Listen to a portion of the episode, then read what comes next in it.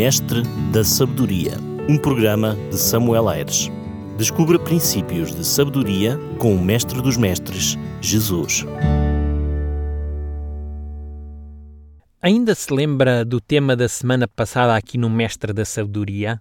Muito bem, é isso mesmo. Estamos a escrutinar a oração do Pai Nosso e falámos sobre como devemos começar todas as nossas orações. Em primeiro lugar, devemos nos dirigir a Deus como um Pai amoroso, louvando-o em todas as suas dimensões. Já agora, chegou a experimentar e iniciar as suas orações esta semana, enaltecendo a grandeza de Deus? Se o fez, está no bom caminho. Toda a oração devia começar desta forma. Devia ser uma oração onde, em primeiro lugar, estivesse Deus e a sua grandeza. Caso não tenha ouvido o último mestre da sabedoria, basta entrar no nosso canal da Rádio Clube de Sintra e encontrará o nosso programa no podcast. Hoje gostava então de poder abordar o segundo aspecto que a oração do Pai Nosso nos transmite e que deve também fazer parte de todas as orações que elevamos ao trono da graça. Depois de Jesus dizer: Pai nosso que estás nos céus, santificado seja o teu nome, Jesus vai continuar a oração agora dizendo: Lemos assim em Mateus 6,10: Venha o teu reino, faça-se a tua vontade, assim na terra como no céu. Hoje aguardamos literalmente que o reino de Deus se estabeleça, o tão aguardado reino da glória, um reino que jamais terá fim, um reino jamais vivido por homem algum até ao momento. Todos os cristãos de todas as eras aguardaram este reino. O próprio apóstolo Paulo falava dele como sendo a nossa maior e mais bendita esperança. No entanto, é bom perceber que, na oração do Pai Nosso, o Mestre não estava a falar propriamente deste reino da glória, mas sim do reino que ele vier implementar, o qual ficou estabelecido com a sua morte e ressurreição. Esse reino, o qual Jesus inaugurou, nós o chamamos o Reino da Graça.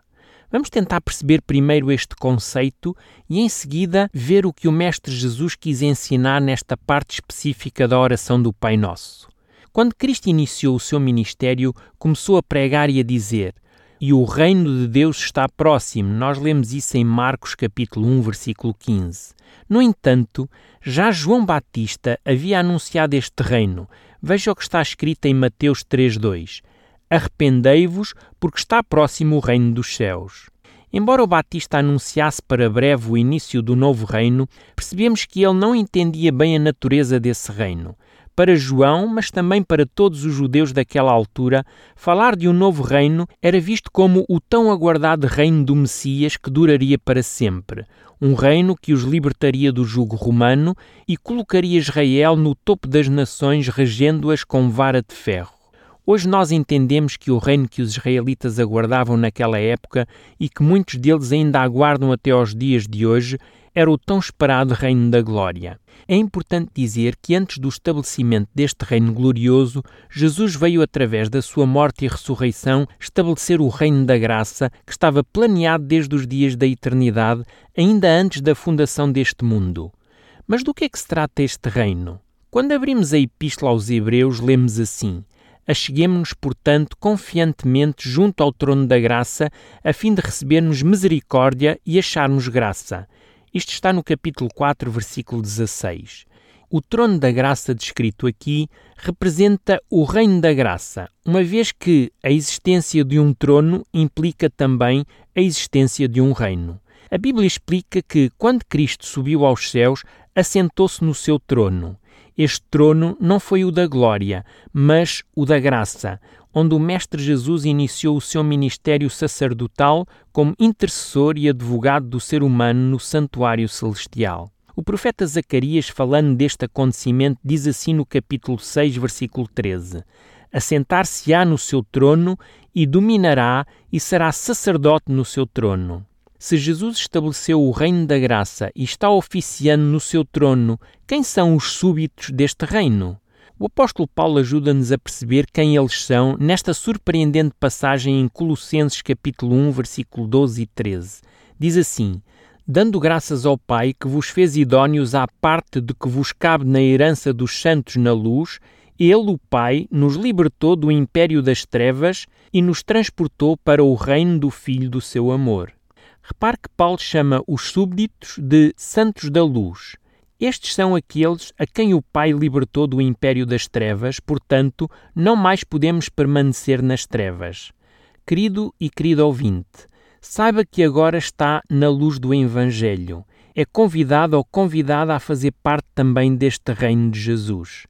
Agora note esta expressão: e nos transportou para o reino do Filho do seu amor. A expressão grega aqui indica um tempo passado, um ato já realizado. Quem espera por um reino futuro está certo, espera pelo reino da glória, mas deve desfrutar agora dos privilégios como súbito do reino da graça. Veja no texto a seguir como o apóstolo João acreditava que ele já estava incluído como membro ou súbito deste reino da graça. Diz assim: Eu, João, irmão vosso e companheiro na tribulação, no reino e na perseverança. Nós lemos isto em Apocalipse 1:9 temos ainda uma outra prova que estamos no reino da graça. Veja o que a Bíblia diz em Hebreus 12, 28. Por isso, sejamos agradecidos, pois já recebemos um reino que não pode ser abalado. Um reino terreno normalmente se estabelece por guerra ou por conquista. O reino da graça não é exceção. Jesus o estabeleceu na sua vitória quando da sua ressurreição, destornando o diabo e o seu império da morte. Veja o que diz Paulo aos Colossenses no capítulo 2, versículo 15. E despojando os principados e as potestades, publicamente os expôs ao desprezo, triunfando deles na cruz. E mais à frente, no livro de Hebreus, no capítulo 2, no versículo 14, é dito assim: Visto, pois, que os filhos têm participação comum na carne e no sangue, destes também ele igualmente participou, para que, por sua morte, destruísse aquele que tem o poder da morte, a saber, o diabo. É por esta razão que o Evangelho deve proclamar o estabelecimento do reino da graça. É importante percebermos o que é isto de ser súbito do reino da graça. Em primeiro lugar, se queremos fazer parte deste reino, temos de sentir necessidade da graça divina. A graça significa o favor ou a misericórdia para com aqueles que são pecadores e indignos tal como Cristo mostrou na parábola da grande ceia, onde os convidados são tirados das ruas e dos becos da cidade, e então pobres, aleijados, cegos e coxos vêm para fazer parte deste reino. Entre Deus e estes convidados só fica a misericórdia, a infinita misericórdia. O Mestre os aceita incondicionalmente, também os compreende e os perdoa completamente. Os que procuram se fazer dignos a si mesmo por seus próprios méritos, por sua experiência, por sua aptidão ou edificação cristã, estão cavando profundas valas diante das portas do reino que nunca poderão atravessar. É de graça e não por mérito. Se não fossem pecadores os convidados ao reino, ele não seria o reino da graça. Por isso, os que estão justificados são aqueles que estão dentro do reino, tirados das trevas e restaurados, reformados, ou seja, regenerados como filhos do Eterno Pai. Todo aquele que entrou no reino da graça pelas portas da justificação dadas por Jesus e se manteve nele, será também herdeiro e cidadão do futuro reino da glória. Agora que já percebeu de que reino Jesus falou quando proferiu a oração do Pai Nosso, é importante perceber também o que o Mestre quis dizer com Venha ao teu reino. Já alguma vez pensou o que é vir o reino à sua vida? Quando o meu prezado ouvinte ou a minha estimada ouvinte diz Venha a mim o teu reino, o que isso significa na sua vida? Sim, claro, vai-me dizer que isso significa que aceitou a graça de Jesus na sua vida e que quer também fazer parte desse reino. Mas será que dizer venha a mim o teu reino quer somente dizer isso? Pense agora no que lhe vou perguntar. Quem reina no trono do seu coração? Por outras palavras, quem é o dono da sua vida?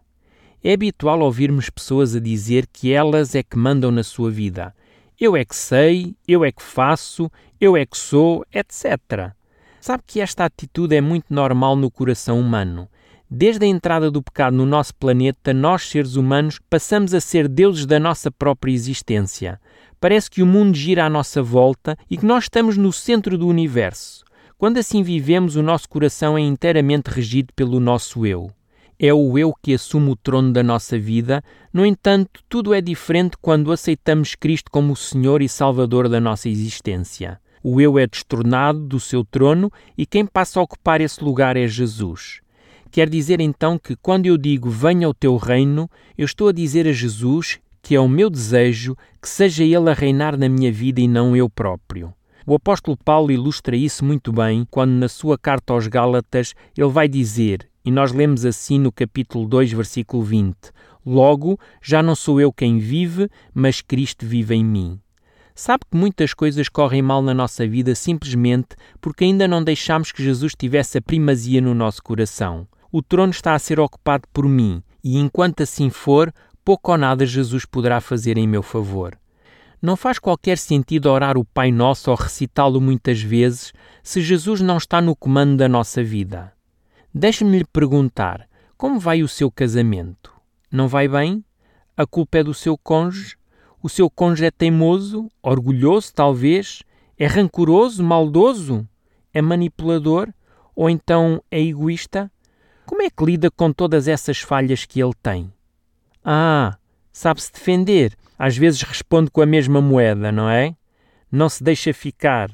Ele também tem de ouvir algumas verdades, é isso? Sabe que muitos casamentos são destruídos porque quem está no trono do nosso coração é o outro e não Jesus. Sabe que isso acontece não só no aspecto do casamento, mas em todas as relações.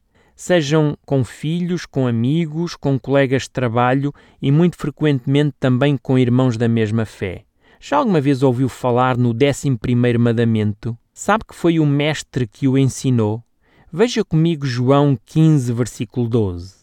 Diz assim Jesus: O meu mandamento é este, que vos ameis uns aos outros, assim como eu vos amei. Quando eu estou com um problema com o meu cônjuge, já experimentou amar assim como Cristo nos amou? Cristo mostrou o seu amor morrendo por mim e por si. Será que temos mostrado viver este mandamento também na nossa vida? Quando o marido ou a mulher ofendem o seu cônjuge, qual é o primeiro pensamento ou a primeira reação? Amar como Jesus nos amou fará toda a diferença. Isso revelará quem reina verdadeiramente no trono do nosso coração. Quando dizemos venha a nós o teu reino, nós estamos a dizer a Jesus que queremos que seja Ele o Senhor da nossa vida e se Ele for o Senhor, então iremos fazer a sua vontade.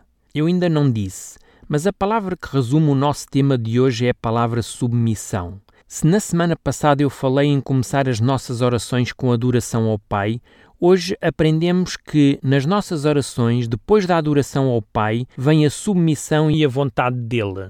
Quantas vezes oramos pedindo, mas nesses pedidos esquecemos de o fazer segundo a sua vontade e não a nossa? Quando eu submeto a minha vontade à vontade de Deus, também estarei em melhores condições de aceitar tudo aquilo que Deus decidir fazer na minha vida. Depois de Jesus dizer Venha ao teu reino, logo atrelada a esta frase vem uma outra que complementa e diz assim: Seja feita a tua vontade, assim na terra como no céu. Já ouviu falar na história de Caim e Abel?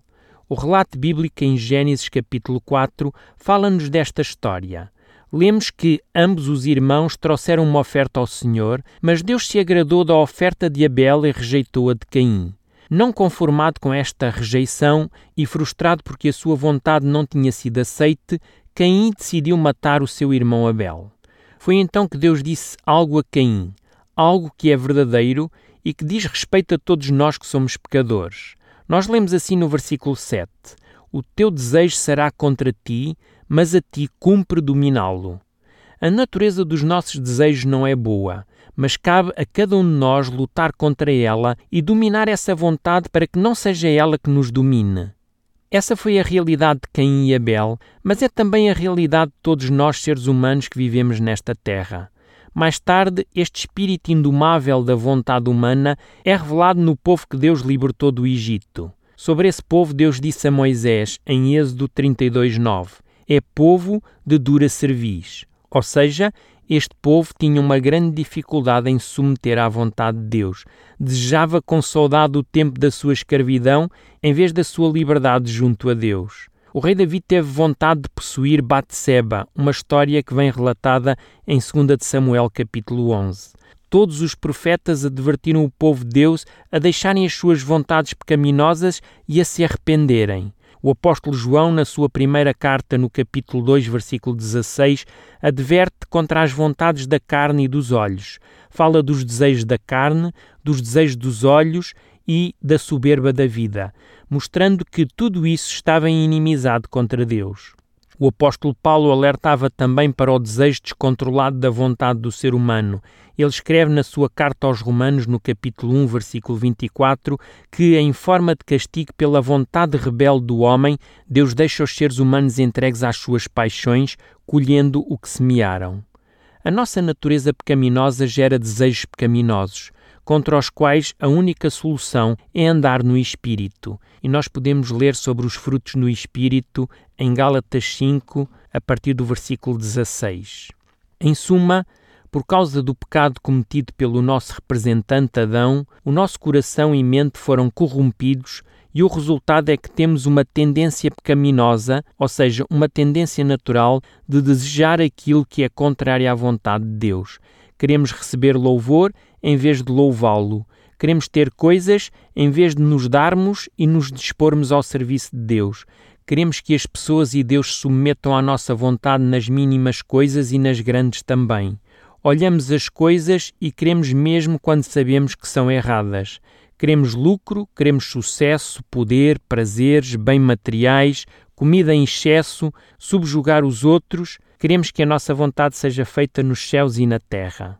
Eu, e o meu prezado ou a minha prezada ouvinte temos vontades que não agradam a Deus. O nosso sentido natural não é de obedecer aos mandamentos de Deus. Assim, precisamos de lutar para conformar as nossas vontades à dele, fazendo morrer as nossas vontades pecaminosas e vendo o reino dele se consumar na nossa vida e o nome dele santificado por nosso intermédio. Quais têm sido as suas vontades? E como elas têm contrariado a vontade revelada de Deus? Quais as áreas da sua vida ou os hábitos pecaminosos que precisam ser crucificados? O que é que precisa renunciar? Quais são as coisas que você não gosta de fazer, mas que refletem a vontade de Deus e, portanto, têm de ser feitas? Esta é a nossa luta a cada dia e hoje é o momento de submetermos a nossa vontade. Conformarmos a nossa vontade à vontade de Deus, encontraremos então alegria e seremos felizes e deixaremos os outros felizes também. Assim, a vontade de Deus se cumprirá na terra como ela é cumprida e vivida no céu. Compreendeu porque que a oração do Pai Nosso não pode e não deve ser uma oração recitada ou conhecida de cor? É mais fácil rezar sem Pais Nossos do que submeter a nossa vontade à vontade de Deus mas se hoje ouviu esta mensagem, é hora de sair do pedestal do seu trono e dá-lo a quem de direito, dá-lo ao único ser que reinará com verdade e justiça para o seu bem e o bem dos outros que estão à sua volta. Já vimos duas atitudes que a oração do Pai Nosso nos ensina. A primeira é o louvor a Deus, a segunda é nos submetermos a Ele.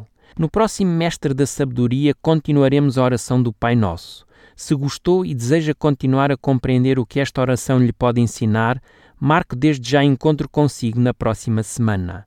Ah, e já agora não esqueça que a obediência e a submissão trazem sabedoria, mas a desobediência e a insubmissão trazem a desgraça. Estarei a orar por si. Falarei em breve. Até lá, um grande e forte abraço deste seu amigo pastor, Samuel Aires.